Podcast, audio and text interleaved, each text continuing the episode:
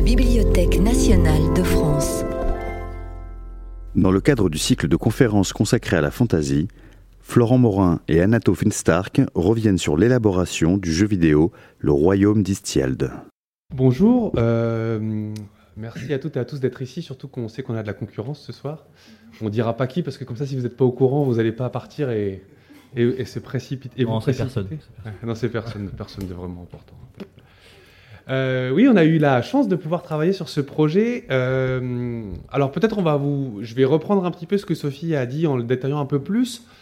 Euh, qu'est-ce que c'est en fait le, royaume d'Istiald L'idée était simple, c'était de dire en fait la fantaisie, et particulièrement la fantaisie en tant que genre littéraire, euh, elle n'est pas aussi euh, célèbre et connue euh, du grand public que ce qu'on pourrait croire. Évidemment, quand on, quand on voit passer des films comme la trilogie du Seigneur des Anneaux, on a l'impression que personne n'est passé à côté et que tout le monde, du coup, s'est intéressé à ce que c'était que la fantasy comme, comme genre. Et quand, comme nous, on joue aux jeux vidéo, évidemment, c'est aussi un univers qu'on connaît pas mal. Mais en fait, il se trouve que paradoxalement, c'est pas forcément le cas. Il y a plein de gens qui ont vu les films des Seigneur des Anneaux sans savoir particulièrement que ça appartenait à un genre euh, littéraire avant d'être euh, dérivé sur les écrans. Et puis, euh, il y a plein de gens qui se sont aussi arrêtés là. L'idée ici, c'était d'avoir un énorme site ressource qui allait vraiment parler de la fantaisie dans tous ses états. et quand je dis énorme, c'est quand même un million de signes écrits sur, bah, sur tous les aspects de la fantaisie. Et la BNF se disait, ce serait bien d'avoir un propos un peu liminaire, introductif, quelque chose qui pourrait permettre non pas aux, très grands fans de fantasy qui ont sûrement pas grand-chose à apprendre, euh, en tout cas du jeu, mais en tout cas aux, gens que les univers comme ça intéressent sans vraiment connaître, en connaître les codes, de d'avoir une porte d'entrée dans euh, cet univers de la fantasy.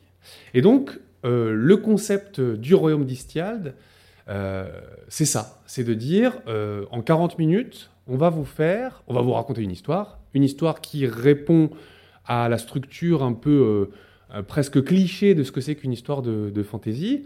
Et puis on va vous passer en revue les principales créatures, euh, les, principales, les principaux enjeux, euh, le fait que vous êtes un héros qui doit se transformer pour devenir le héros dont une autre personne sait qu'une autre personne sait qu'il est.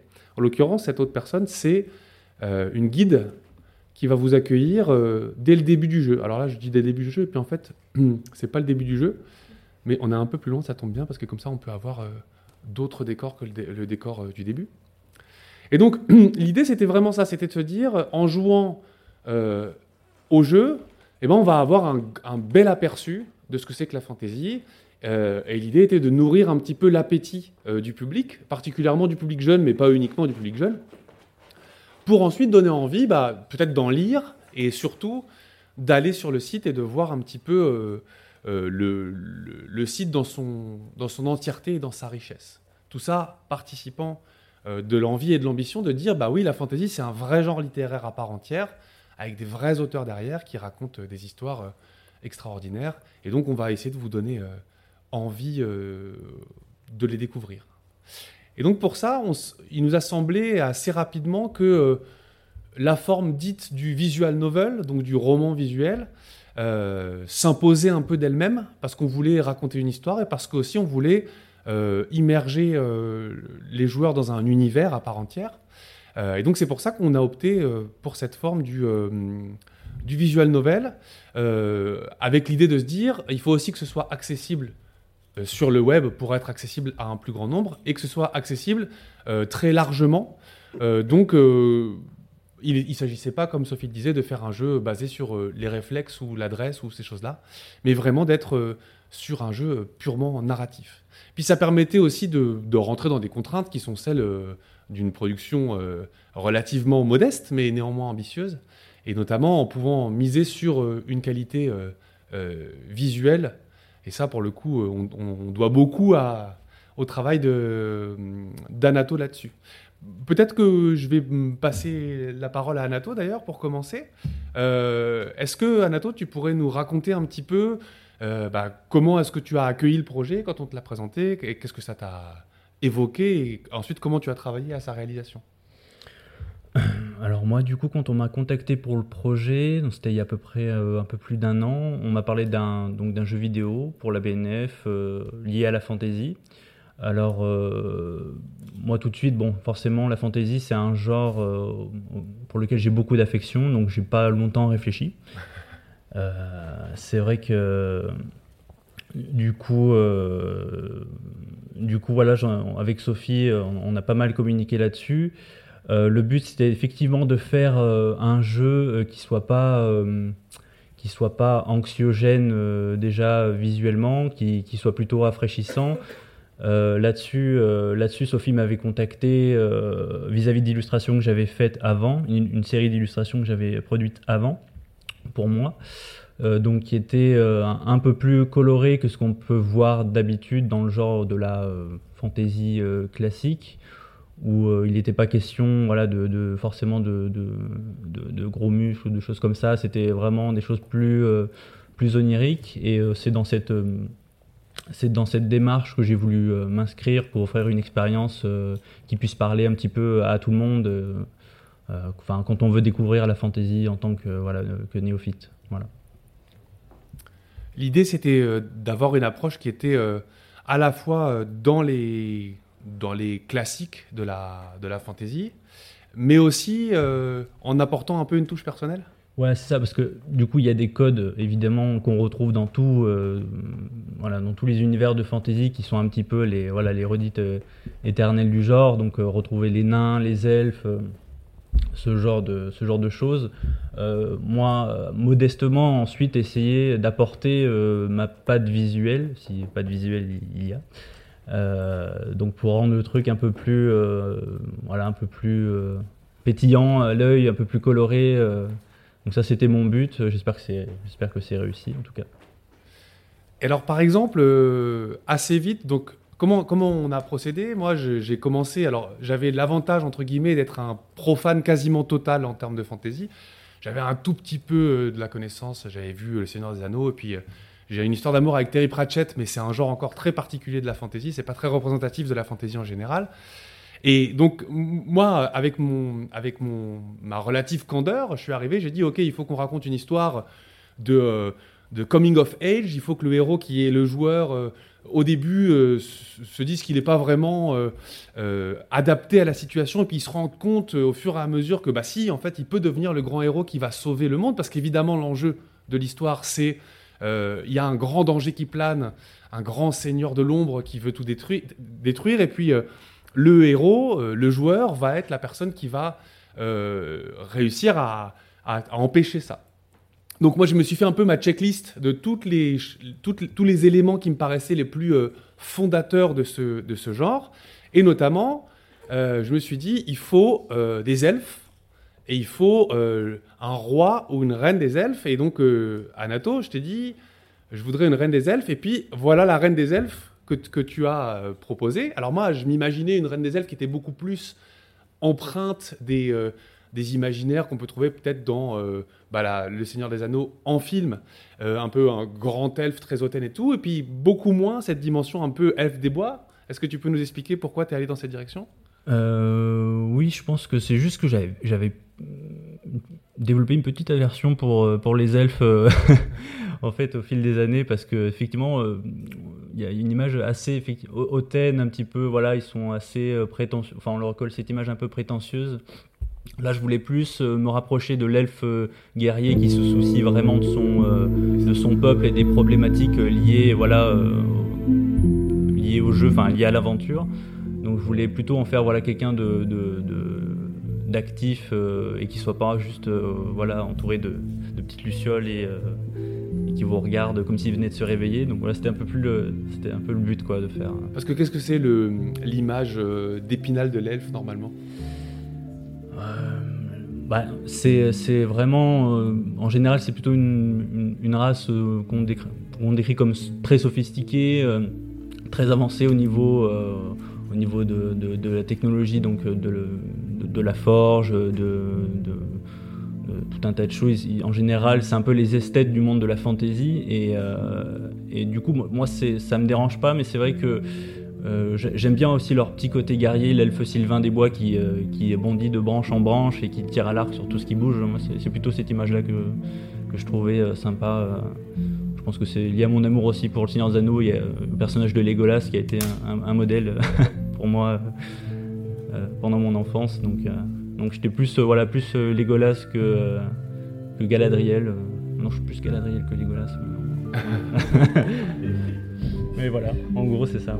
Alors, je, vous dévoile au passage un petit secret du jeu, c'est que il y a un scénario euh, qui est euh, le même pour tout le monde, c'est-à-dire que vous avez euh, un enjeu qui est de stopper la propagation de l'ombre et l'avancée du Seigneur de, l'ombre et de son armée, et que pour ça, vous allez devoir recréer l'unité perdue. Parce que qu'est-ce qui s'est passé? Euh, Quelque chose a déraillé à un moment, et euh, les humains se, battent entre humains des plaines et humains des villes. Euh, les elfes ont décidé qu'en fait ils étaient au-dessus de tout ça et qu'ils ils sont un petit peu désintéressés de, la, géopolitique du monde d'Istiald. Et puis les nains, bizarrement, ont l'air de bien faire leurs affaires de toute cette tension, puisque c'est eux qui vendent des armes à tout le monde. Donc dans le jeu, les, nains sont un peu les, dealers d'armes du monde d'Istial. Euh, quand vous progressez dans le jeu, vous allez réussir grâce à vos actions, grâce à votre euh, verve et grâce aussi au fait que vous allez trouver des objets cachés qui vont vous apporter des preuves de ce que vous avancez dans votre tentative de réconciliation. Vous allez réussir à réconcilier tous ces peuples pour qu'ils s'unissent contre le, Seigneur de l'ombre et contre le mal.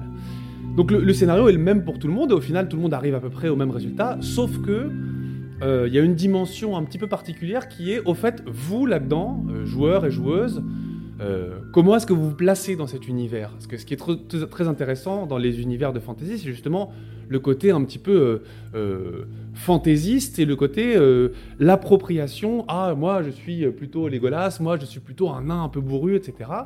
Et donc en fait, le jeu analyse toutes vos réponses et à chacun des problèmes qui vous est posé, il y a plusieurs manières de le résoudre et une manière qui est un peu plus euh, euh, bourrue et virulente, et dans ce cas-là qui va vous rapprocher euh, des nains, une manière un peu plus élégante et diplomatique qui sera plus du côté des elfes, etc. Donc ce qu'on a fait, c'est qu'en programmation, on, traque toutes les réponses que vous faites et toutes les façons dont vous réglez les problèmes qui vous sont proposés par le scénario. Et à la fin, on vous propose le type de personnage de fantasy dont vous êtes le plus proche. Donc vous pouvez être soit un elfe, soit un humain, soit un nain, soit un orc. Sachant que pour être un orc, il faut être particulièrement désagréable avec tout le monde, normal. Mais c'est possible. Euh, généralement, les gens font des choix un peu euh, diplomatiques et vertueux et donc finissent beaucoup en elfe. Mais sachez que si vous voulez vraiment la jouer roleplay, il est tout à fait possible d'obtenir une autre personnalité type à la fin, euh, à la fin du jeu. Andrea, peut-être on peut parler un petit peu de, musique. Par exemple, là, on est dans le royaume des elfes. Hmm. Est-ce que tu peux nous raconter, parler un petit peu de ton processus créatif? Bah, en, prenant, euh, en prenant cet exemple de ce niveau, euh, Anato parlait de Legolas, du Seigneur des Anneaux. C'est vrai que moi aussi, je suis plutôt un néophyte dans l'univers de la fantasy, même si j'ai des souvenirs euh, d'enfance et de préadolescence liés à, à, certaines de mes lectures dans le Seigneur des Anneaux. Et chez les elfes, il y a, il y a une chose moi qui m'avait euh, qui m'avait fasciné même petit c'était euh, déjà le fait qu'ils soient si je me trompe pas immortels presque et, euh, et, dans le dans le film de Peter Jackson il y a toujours un filtre un peu éthéré sur eux. Il y a une certaine mélancolie. Alors je sais pas si c'est dû à leur immortalité mais moi j'aime à le penser comme ça. Et je me suis permis pour pour sonoriser ce niveau, de partir sur euh, justement une base un peu plus mélancolique. Comme on est sur un, jeu qui est assez contemplatif, qui est très narratif et où la musique peut, se permettre d'être, euh, d'avoir une certaine dramaturgie, euh, voilà, qui, prend son temps et qui est, assez immersive, j'ai décidé de partir voilà sur un univers sonore fait de un peu de synthèse, de, de, synthétiseur, très, voilà, très, très dans, les aigus, un peu léché. J'ai essayé d'aller dans l'élégance, je sais pas si ça a marché, euh, et euh, d'aller sur des bases harmoniques un peu, un peu mélancoliques pour rappeler aussi ce, ce lien, ce lien à l'immortalité un peu voilà, désabusé presque. Et d'ailleurs, c'est des personnages qui sont assez désabusés au début du jeu, puisque comme, comme l'a rappelé Florent, ils, ils, sont, ils essayent de, se, de rester dans leur tour d'ivoire ils regardent de façon euh, un peu euh, presque pas je m'en foutiste, mais genre aquaboniste, genre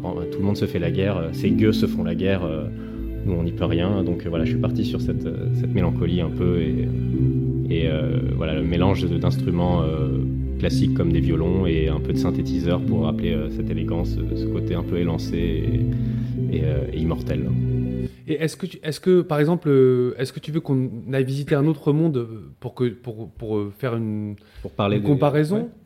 Bah, On pourrait visiter, pour aller vraiment dans, le, dans le, les classiques de la, de fantaisie, en tout cas de la fantaisie médiévale, médiéviste, comme on dit, on pourrait aller ouais, dans le royaume des hommes, la terre des hommes, dans le premier niveau.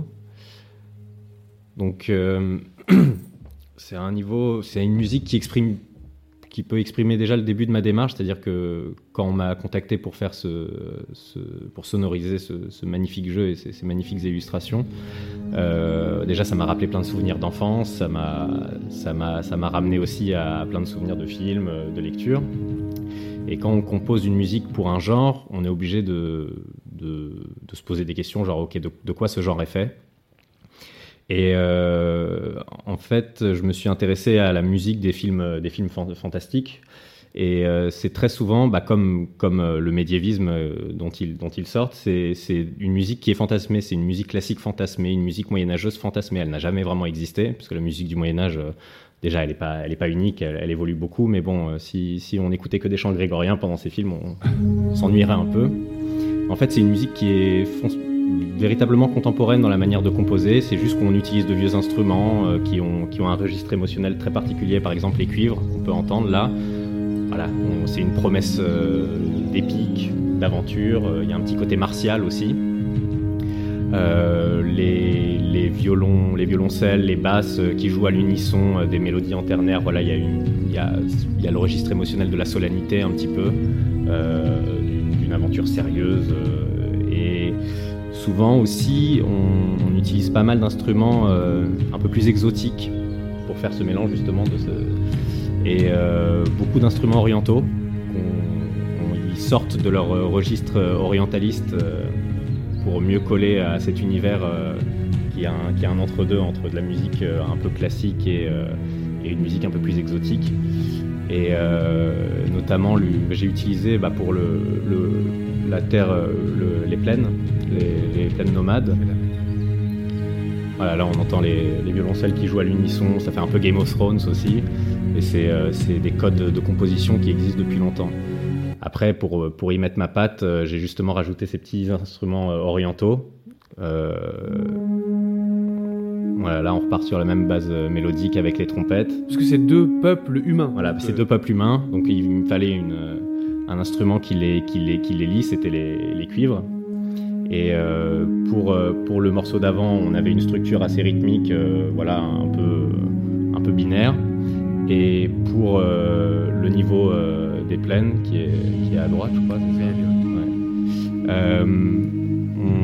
on, a des, humains qui ont décidé de sortir du carcan de la ville et de vivre un peu plus, un peu plus librement. Et c'est pour ça que j'ai voulu enregistrer ça aussi de manière beaucoup plus libre, sans clic, sans métronome forcément.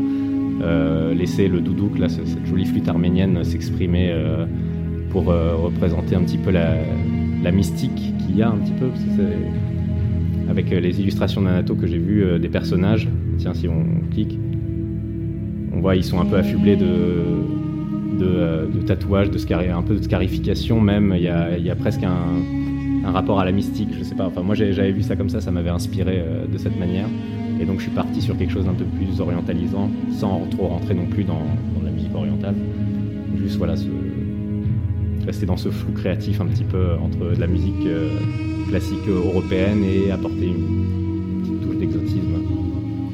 Justement, euh, Anato, tu peux peut-être nous en dire plus. Euh, typiquement, créer un personnage. Moi, je suis arrivé, je t'ai dit, j'ai deux deux euh, clans d'humains, un qui est un peu plus civilisé, qui vit dans une grande forteresse, un peu à l'abri, et un qui est beaucoup plus sauvage, qui vit sur les plaines, qui est un peu inspiré par les Dothraki, par exemple, de Game of Thrones. Oui, tout à fait.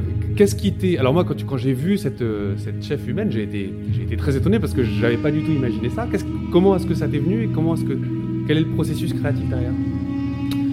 Les inspirations ont été multiples. Alors c'est vrai que déjà, les, les, les Dothraki, c'est j'ai un truc assez évident, euh, voilà, de la culture pop euh, actuelle, même si Game of Thrones vient de finir.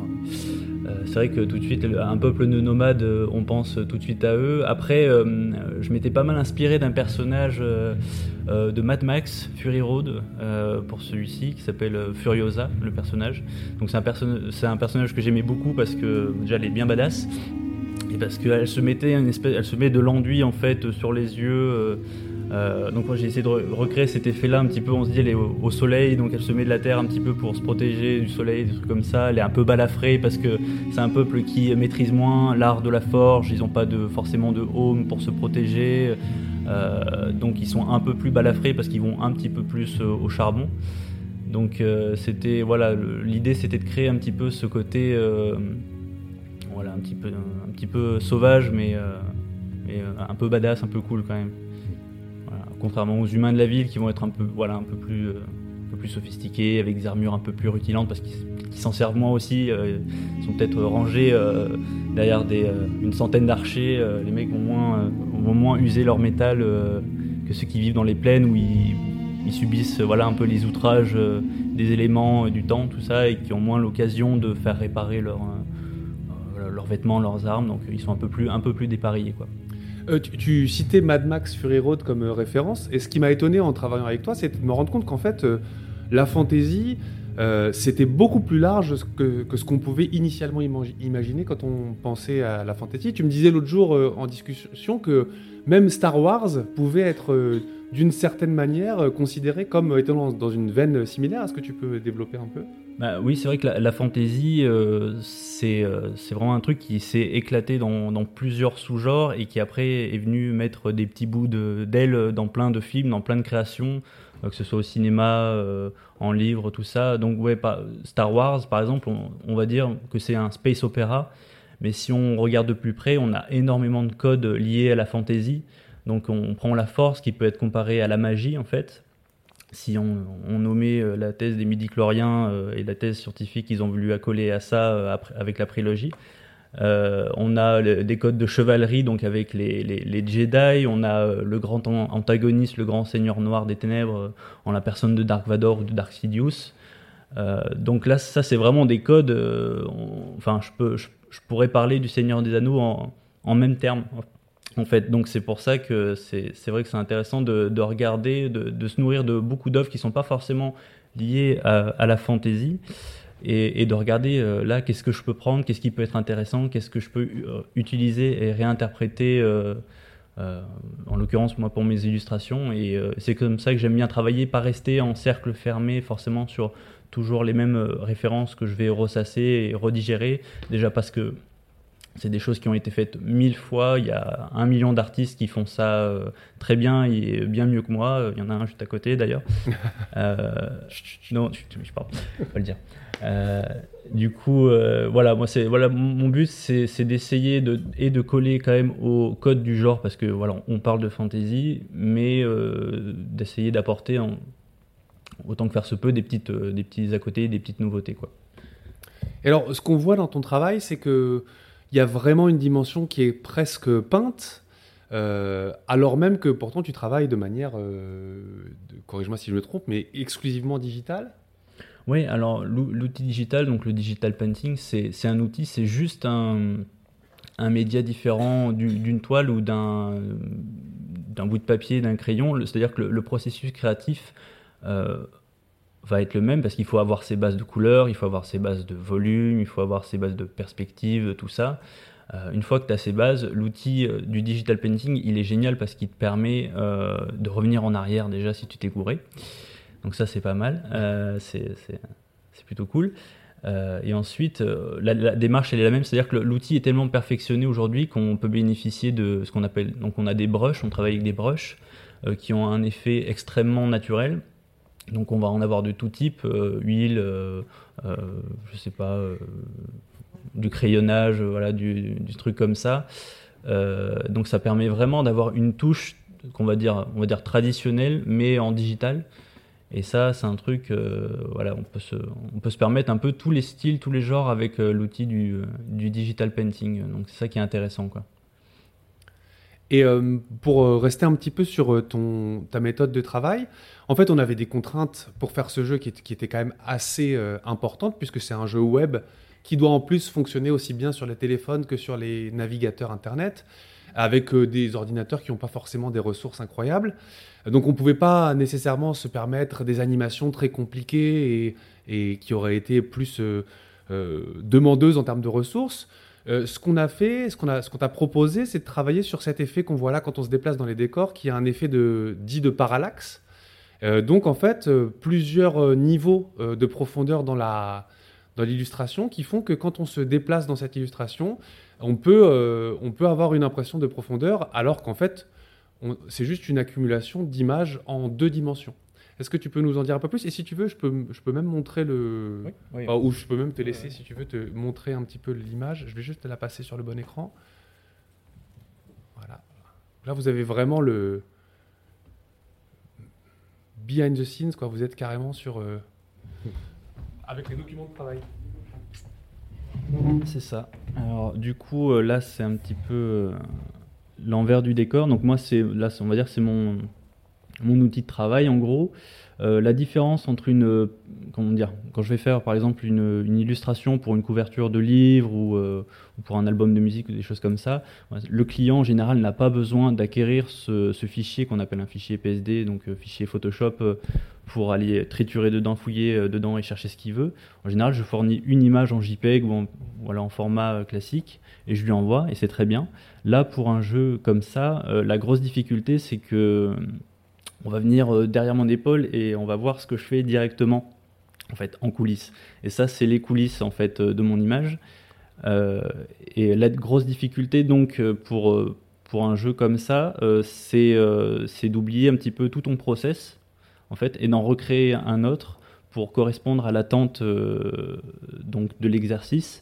Là, comme il est question en fait, si vous voulez, de voilà d'avoir une vue en 3D, mais d'avoir une, une, 2D qui se superpose avec différents plans, comme en fait, comme dans les dessins animés, euh, euh, les anciens Disney ou dans les vieux cartoons où en fait on a euh, une image de vent qui reste fixe, l'image derrière qui avance, enfin c'est plusieurs plans voilà, qui se superposent.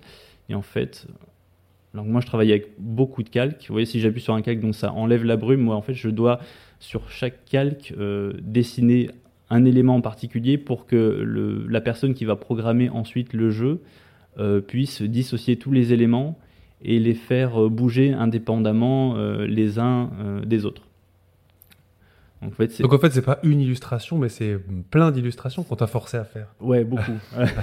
c'est beaucoup, beaucoup d'illustrations et surtout, faut, faut vraiment repenser sa manière de faire parce que c'est vrai que moi, j'utilise beaucoup de moins de calques d'ordinaire parce que j'aime bien travailler de manière un peu plus organique sur mes images, c'est-à-dire un peu plus mixer les couleurs, tout ça. Alors, c'est-à-dire que là, on peut pas trop. Euh, par exemple, si je veux mixer, je sais pas, euh, l'arbre avec euh, la brume qu'il y a derrière, je peux pas parce qu'en fait, ils sont pas sur le même plan. Et là est la difficulté, il faut réussir quand même, par-dessus tout ça, réussir à créer sa, sa, perspective, réussir à créer son, son atmosphère, tout en ayant une image qui se tient visuellement. Euh, et faire un document propre pour pas se faire taper dessus euh, ensuite par les programmeurs. C'est la grosse difficulté. Et euh, donc voilà, difficulté multiple pour un projet comme ça où il faut pas se contenter de juste de réfléchir au côté artistique, mais beaucoup au côté technique pour que les choses puissent avancer en fait. en gros. Est-ce que je crois que tu as un exemple que tu pouvais nous montrer de comparaison entre un. Attends, je vais te le retrouver. De comparaison entre une image euh, de ton travail classique et puis une image euh, pour le jeu. C'était où? C'était dans. Euh, comparaison C'est ça.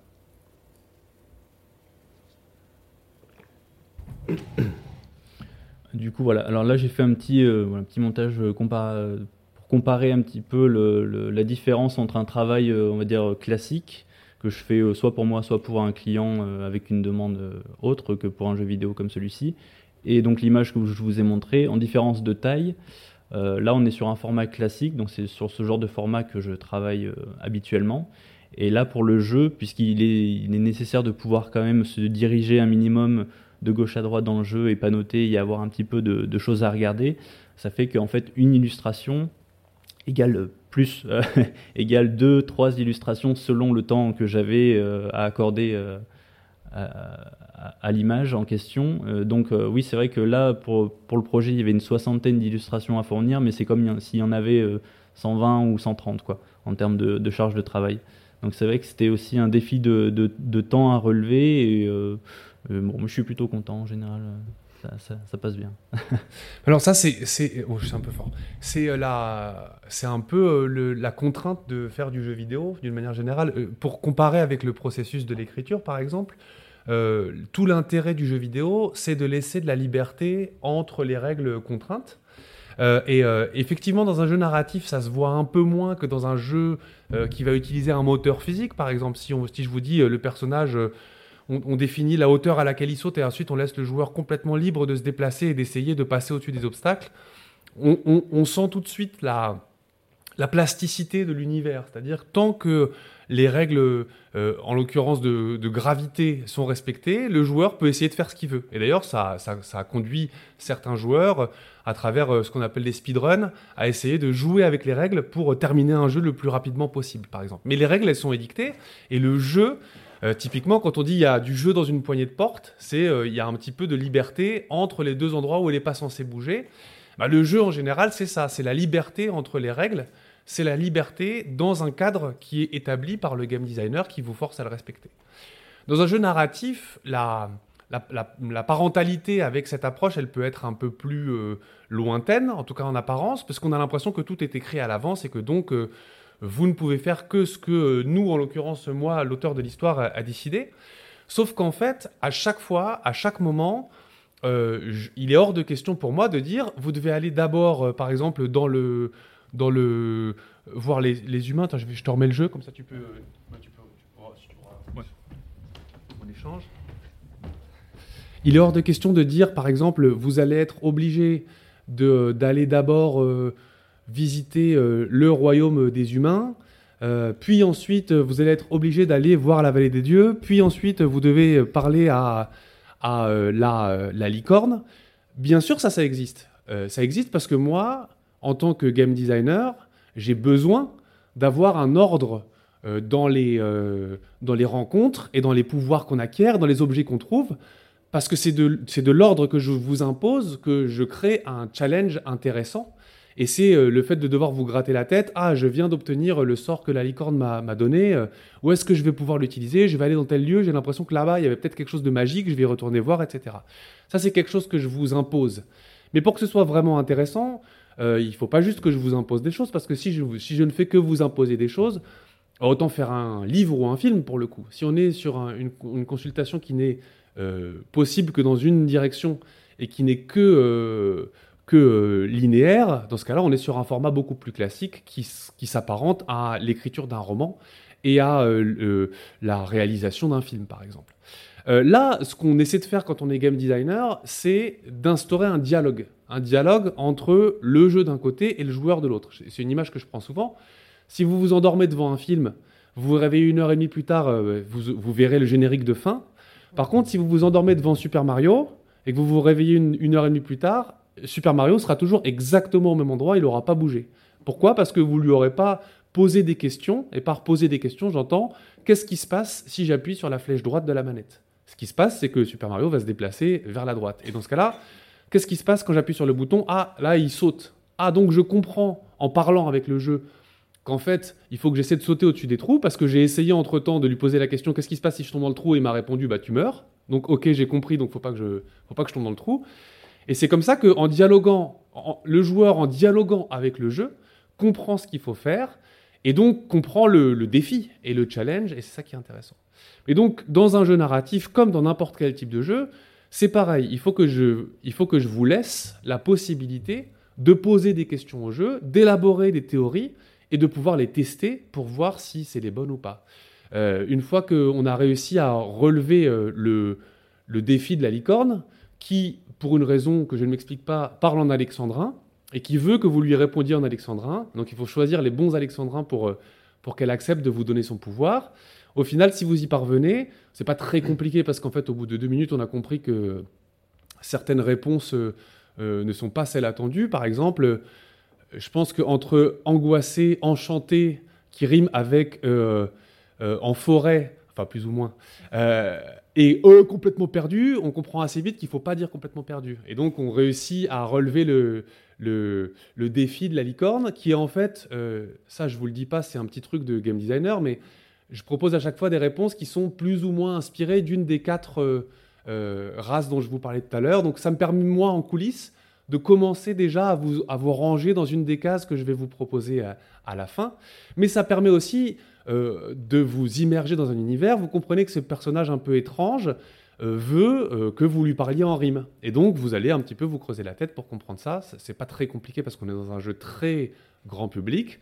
Et une fois que vous aurez euh, réussi à... Évidemment, là, par exemple, si vous répondez une belle épée dorée, je vous mets un point en plus dans votre profil humain. Un arc, on est plutôt du côté des elfes. Et une hache, on est plutôt du côté des nains. Donc moi, ça me permet comme ça de vous orienter euh, délicatement dans une catégorie ou une autre.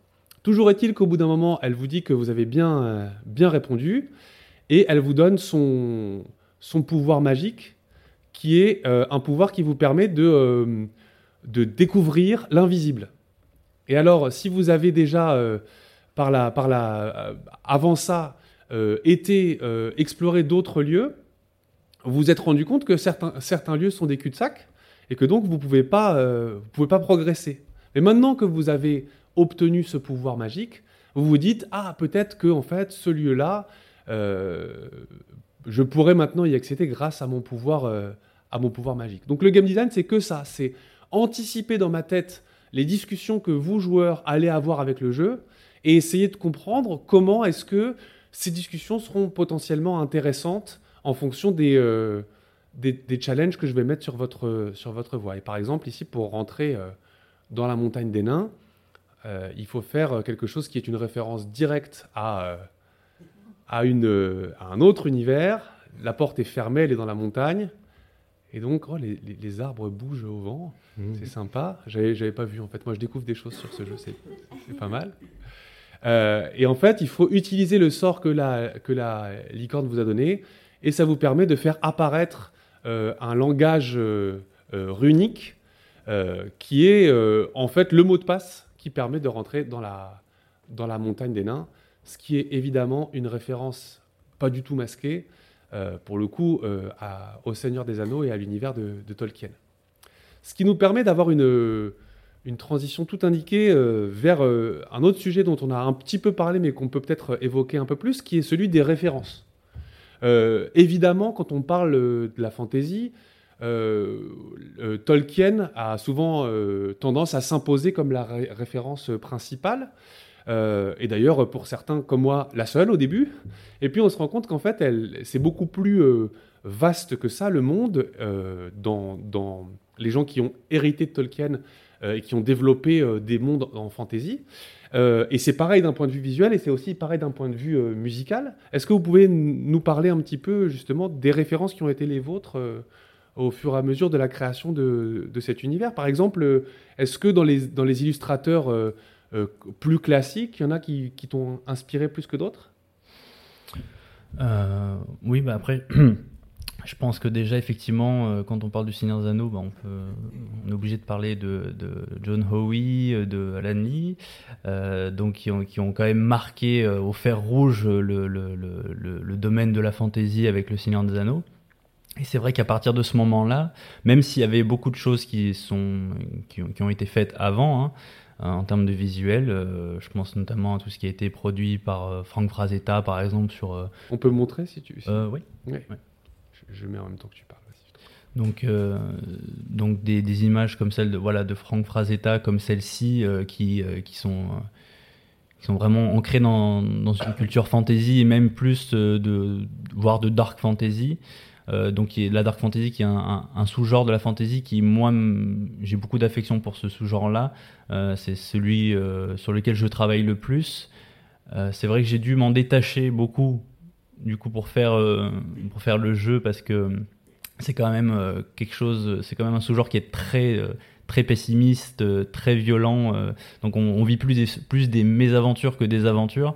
Donc comme comme c'était pas le but, j'ai dû quand même voilà me, me retrancher du côté Ghibli de la force pour pour proposer quelque chose quand même d'un peu plus un peu plus joyeux. Euh, donc euh, Ghibli notamment, voilà, c'est une des inspirations pour le jeu, euh, voilà, en toute modestie, hein, parce que Ghibli ils sont quand même, ils sont quand même là. donc ça a été une inspiration en termes de visuel, en termes de, de, un petit peu d'onirisme qu'ils arrivent toujours à créer dans leurs films. Moi, c'est ce que j'ai voulu un petit peu créer dans le jeu.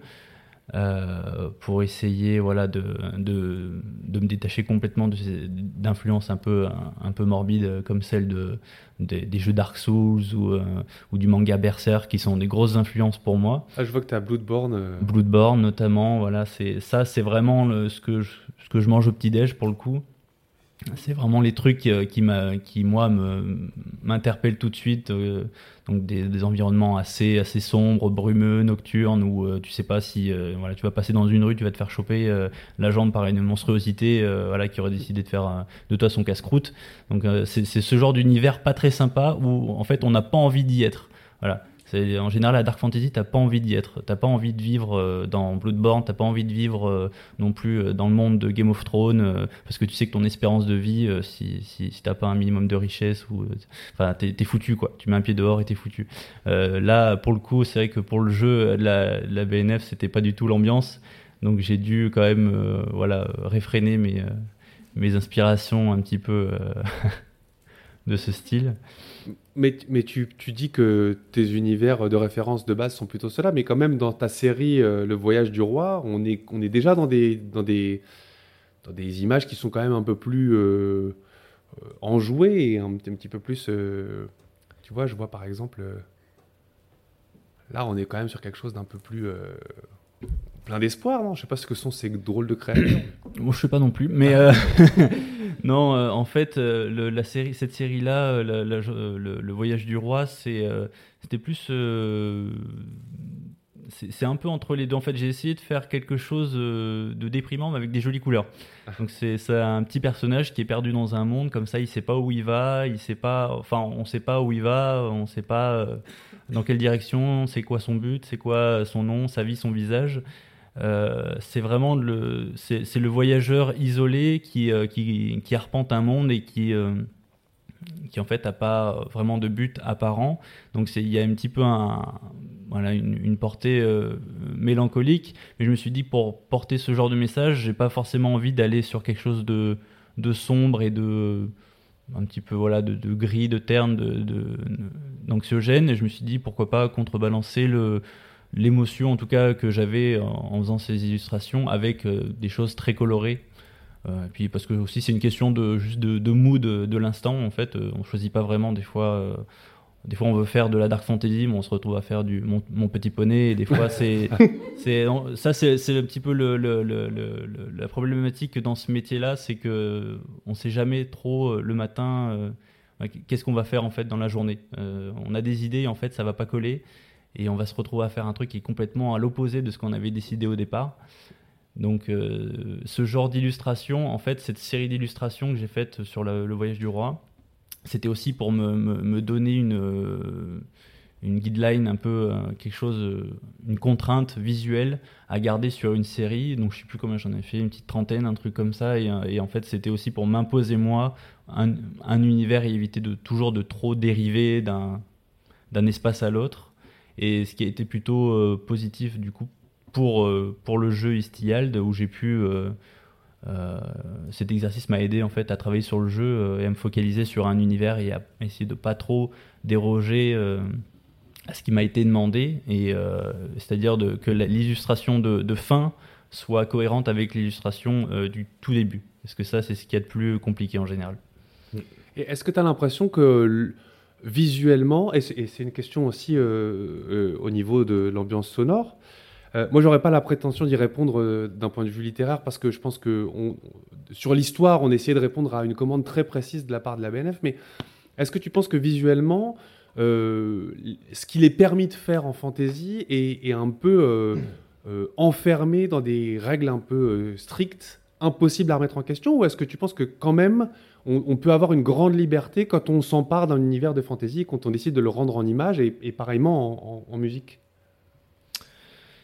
c'est vrai que c'est compliqué. Il y, a des, il y, a des, codes qui sont vraiment, euh, vraiment établis, mais je pense qu'il est toujours possible de les, de les déformer, de les casser, de les réinterpréter de toute façon, on sera jamais, euh, on sera jamais original, on sera jamais dans l'originalité, mais ça c'est pas une impasse parce que rien n'est original à, l'heure actuelle, tout a été fait. Donc en fait, tout ce qu'on peut essayer de faire, c'est de réinterpréter sincèrement la chose et de donner le meilleur de, soi en fait. Je prends comme exemple euh, récemment, j'ai regardé un, film euh, sur Netflix qui est un film de Noël qui s'appelle Klaus je ne sais pas si euh, certains d'entre vous l'ont vu. Alors en fait, c'est un film intéressant parce qu'en fait, on, reprend la thématique du film de Noël avec euh, tout ce que ça implique, donc le, Père Noël, les reines, les cadeaux, tout ça.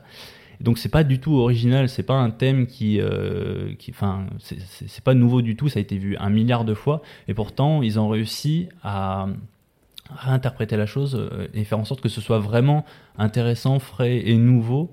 Euh, et, je pense que c'est voilà, c'est ça le plus important, c'est c'est pas d'essayer de forcément de contredire les codes euh, pour être euh, voilà un peu en dehors des clous, parce que de toute façon on est obligé aussi de coller à, un genre. Donc c'est essayer tout du moins de, de, donner juste un peu de soi et recracher un petit peu nos, nos, influences, mais en essayant pas non plus de singer ce qui a été fait ce qui a été fait mille fois. Quoi. Ce, qui m'étonne quand même, c'est que, tu vois là, c'est une illustration de d'Alan Lee, donc euh, parmi les premières illustrations dans les univers euh, euh, de fantasy. Je trouve qu'elle est, elle est, elle a, elle a, beaucoup plus de caractère, elle est beaucoup plus libre d'une certaine façon que quelque chose de beaucoup plus normé et voire même normatif qui s'est développé avec. Je me demande si c'est pas dû peut-être aussi à l'iconographie jeu vidéo qui a, pour, parfois pour des raisons techniques, euh, en, fait un peu enfermer la fantaisie dans, un type de représentation qui était euh, toujours euh, un, peu similaire. Et je sais pas, je trouve que c'est, on, est, on est sur quelque chose de beaucoup plus osé là, alors qu'on est au tout début finalement de l'illustration de, d'univers de fantasy hum, Alors pour celle-ci, alors je crois que c'est une illustration qui a été faite pour les films du Seigneur des Anneaux justement quand quand Peter Jackson cherchait des visuels pour War Tank du coup, la tour de Saruman. Euh, donc euh, à la, base, je crois même, je crois qu'il avait même, je crois qu'il l'avait fait pour lui. Peter Jackson avait complètement craqué sur ce visuel justement parce qu'il avait trouvé ça vraiment euh, original. Il y avait un truc qui se passait avec ce, avec cette tour vraiment incroyable. Et donc c'est vrai que oui, il est, toujours possible de sortir des, clous, ouais, carrément. Après, c'est vrai que la fantaisie a souffert d'un d'une image un peu euh, délabrée euh, selon les années où on considérait ça vraiment comme de la sous-littérature. Enfin, vraiment, c'était quelque chose qui était considéré comme étant pas forcément très noble, donc qui n'était pas pris forcément au sérieux, euh, à tort ou à raison parfois. Mais c'est vrai que depuis, bah, je pense que vraiment le, les films du Seigneur des Anneaux pour le grand public ont changé pas mal la donne parce que ça a ouvert une porte immense que Game of Thrones n'a fait que enfoncer encore plus euh, par la suite, ce qui est plutôt cool parce qu'on va avoir droit à la série euh, du Seigneur des Anneaux sur Amazon dans, quelques temps, dans quelques années, et ça, ça aurait pas été possible, euh, ça aurait pas été possible sans, sans ces grands piliers, quoi. Et Andrea, tu nous, tu nous parlais tout à l'heure justement de quelques références qui s'imposent, ouais. euh, quelques codes. Est-ce que tu est-ce que tu t'es senti, toi, quand on, on, est venu te chercher, un peu enfermé dans une, euh, approche? Pas, pas du tout. Pas, pas enfermé, euh, comme, comme l'a très bien dit Anato. Euh, ce qui fait la noblesse d'un genre, c'est aussi de, de pouvoir s'approprier des codes. même si on est dans une case et un cadre, c'est un cadre qui peut être très fertile et très motivant aussi en termes de création. Euh, après, moi, ce qui m'a inspiré, après, voilà, on, s'approprie des codes et on essaye de, rajouter un petit peu quelques aromates en plus. Par exemple, dans le processus de création, moi, je recevais les, illustrations d'Anato et c'était ma, base principale d'inspiration et, de création. Et ce que j'ai remarqué euh, dans, ces visuels, c'est la, présence d'une nature vraiment souveraine qui, presque euh, euh et, pas à l'échelle du et d'ailleurs on a vu ça sur tes autres illustrations le, les personnages sont souvent très petits par rapport à, au, surnaturel, quoi. Enfin, à la nature et au surnaturel. C'est-à-dire, il y a. Et euh, je me suis intéressé, voilà, ça m'avait inspiré pour me dire, OK, qu'est-ce qui, dans la musique, autre que dans la musique de genre, du fantasy, euh, célèbre, euh, célèbre un peu cette nature souveraine qui explose, la vie qui explose comme ça et qui, qui, qui, nous fait nous sentir tout petits. Et je me suis inspiré un peu de, certains compositeurs de la fin du 19e, début 20e qui euh, qui faisait des musiques pour célébrer un peu la nature. Je, je pense à Jean Sibelius qui a fait la, symphonie Finlandia, par exemple, euh, qui m'avait un petit peu inspiré pour euh, voilà, quelques enchaînements harmoniques. Après, je vais pas tout vous exposer, sinon vous allez savoir sur qui j'ai pompé. Ah. Qu'est-ce qu'on peut écouter, par exemple? Bah, par exemple, le tout premier niveau, c'est. Ah non, bah non. La tour magique Non, la vallée des dieux, pardon, le dernier. La vallée des dieux, ouais. ouais. Ça, c'est quand, normalement quand vous finissez le jeu, que vous avez cette musique.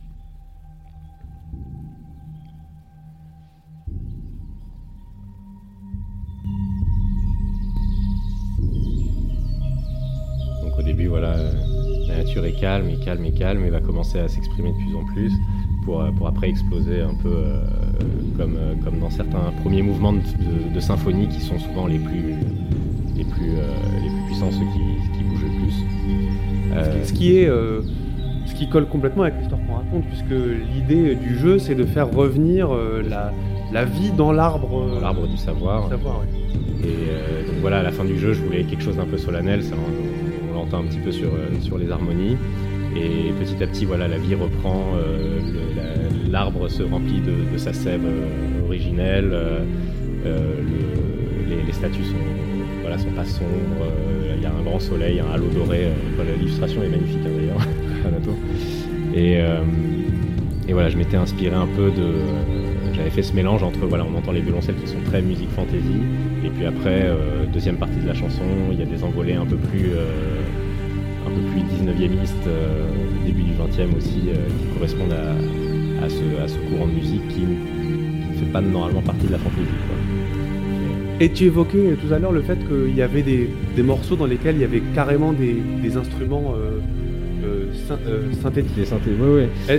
selon toi, c'est pas. Enfin, parce que c'est vrai que quand on imagine un univers de fantasy, on a tout de suite le grand orchestre symphonique ouais, tête. selon toi, c'est pas, c'est pas un, problème. Au contraire, ça apporte vraiment quelque chose d'aller chercher dans des références qui sont différentes. Oui, parce que pour moi, une des données fondamentales de, la fantasy, en tout cas de ce jeu, c'est la féerie. Et la féerie, elle peut être, euh, elle peut très bien s'exprimer, à mon sens, avec euh, certaines textures qui ne sont pas très classiques, qui sont, euh, voilà, des j'ai utilisé des, modules, des synthétiseurs modulaires pour, voilà, travailler vraiment des fréquences vraiment bien léchées, bien assez élégantes et presque, presque éthérées, et qui, collent bien avec bah, le, voilà, le ce qui était forêt des elfes et, euh, et forêt magique.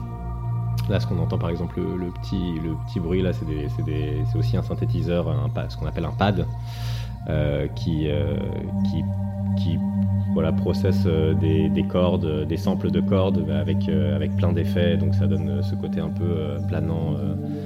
et je trouve que ça se marie plutôt bien. C'est vrai qu'on ne le voit pas souvent dans les films ou dans, dans les jeux vidéo, mais faire un alliage des deux, de, voilà, d'instruments analogiques, euh, c'est-à-dire des, des, violons et tout ça, avec euh, ces instruments un peu plus virtuels, un peu plus euh, éthérés, je trouve que ça peut créer un bel équilibre à l'oreille.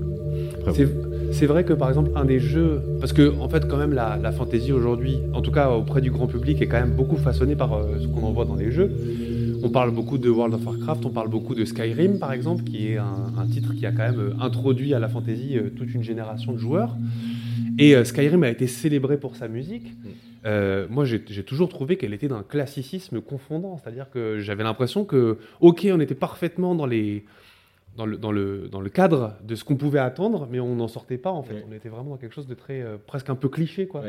Il y, y, a une musique de jeu vidéo fantasy qui, moi, m'avait profondément marqué, en tout cas inconsciemment quand j'y jouais. C'était la musique de Diablo 2.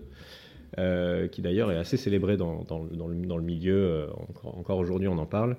Et euh, justement, quand, quand, quand je savais que j'allais travailler pour ce projet, je me suis replongé dans. Voilà, j'ai eu mes petites Madeleine de Proust, j'ai retrouvé sur YouTube les bandes son de Diablo 2, qui sont très fournies en plus.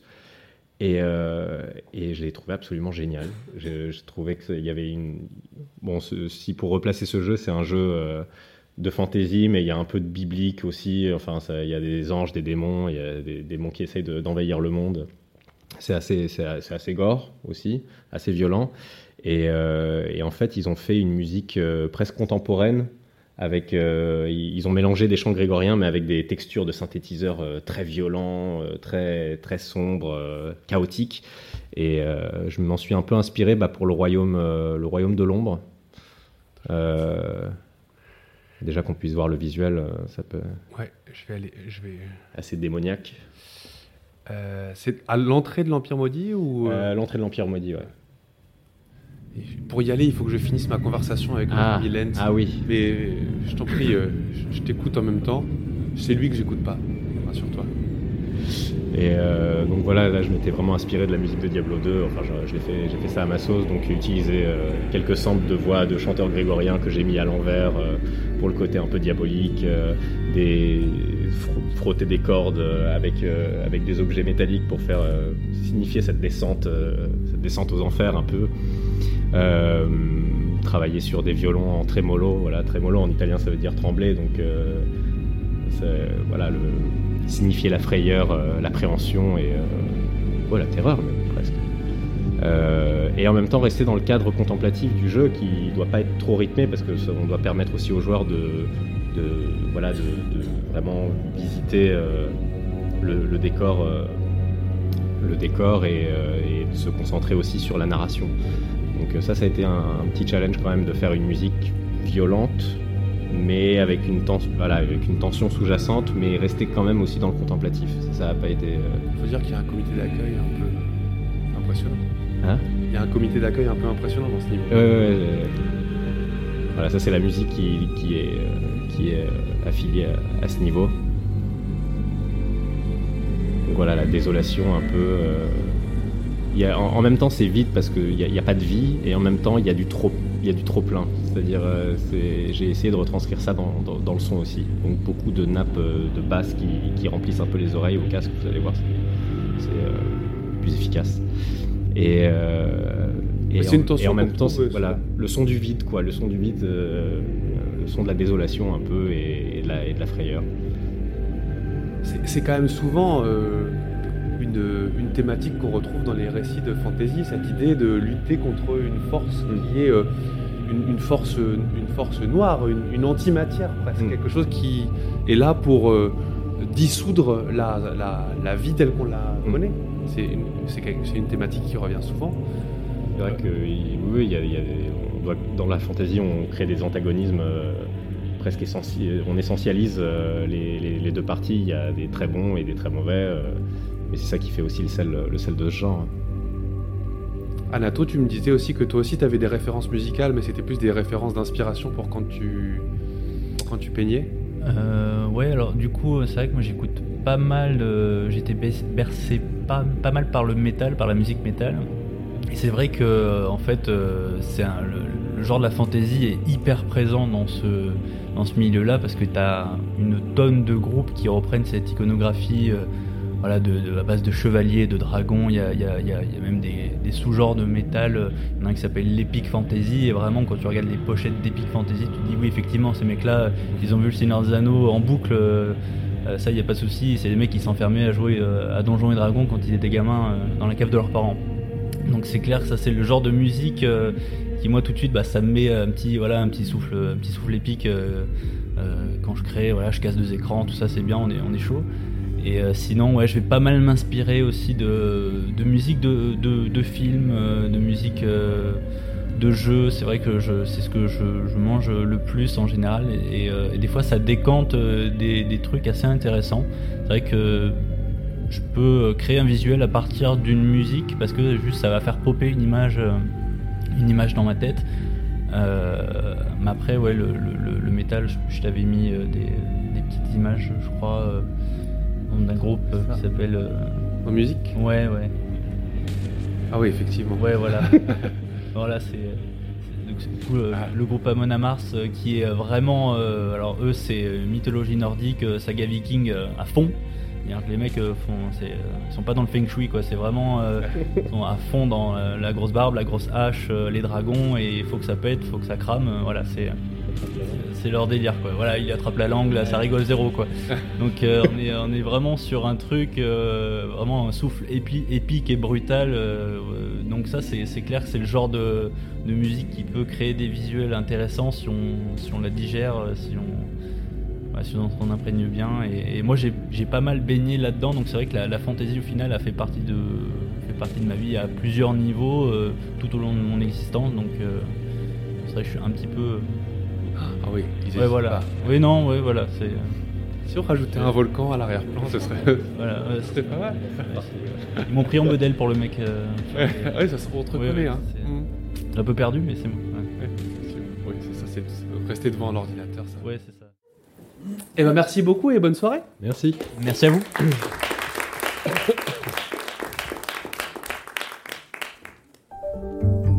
venez d'écouter un podcast de la Bibliothèque nationale de France. Retrouvez les conférences, rencontres et créations de la BNF sur toutes les plateformes de podcast ainsi que sur le site bnf.fr.